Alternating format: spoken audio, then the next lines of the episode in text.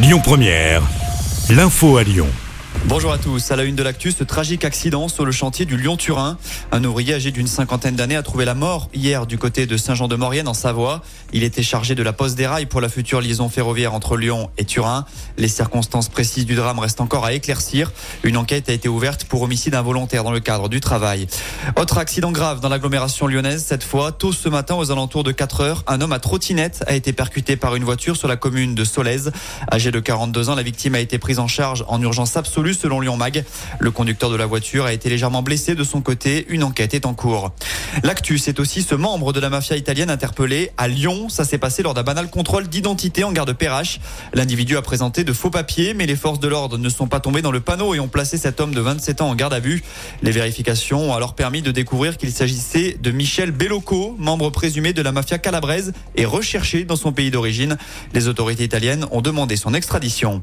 En politique, le remaniement est imminent au sein du gouvernement d'Elisabeth Borne. Le président lui avait demandé des ajustements et la première ministre devrait dévoiler le nouvel exécutif d'ici la fin de journée. Elle restera en place, a indiqué le chef de l'État.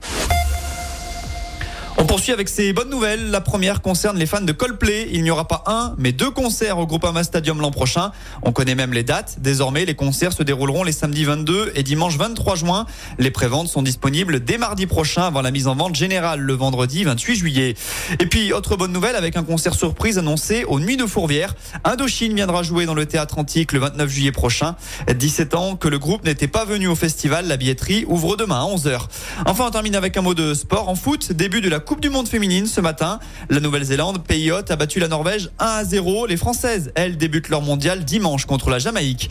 Et puis en cyclisme, 18e étape du Tour de France cet après-midi. Les coureurs rejoignent Bourg-en-Bresse depuis Moutier. Hier, Jonas Vindegaard a sans doute mis fin au suspense en prenant 7 minutes 30 d'avance sur Tadej Pogacar au général. Écoutez votre radio Lyon Première en direct sur l'application Lyon Première, lyonpremière.fr et bien sûr à Lyon sur 90.2 FM et en DAB+. Lyon Première